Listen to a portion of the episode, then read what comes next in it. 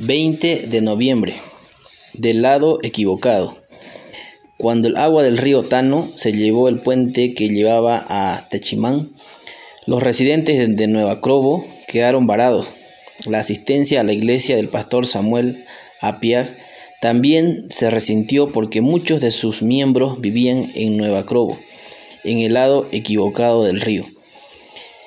En medio de la crisis, el pastor estaba tratando de ampliar el hogar de niños para recibir a más huérfanos. Entonces oró.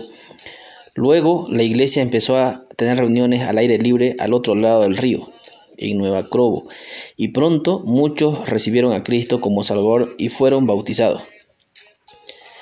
Así nació una iglesia nueva. Además allí había lugar para recibir a huérfanos que esperan un hogar. Dios entretejió su obra restauradora en medio de la crisis.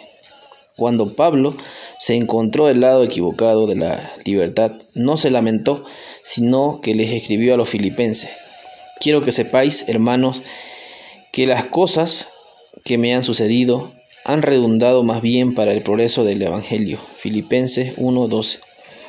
Destacó que sus cadenas habían hecho que todo el pretorio supiera de Cristo. Además, otros habían cobrado valor para compartir el Evangelio de Jesús.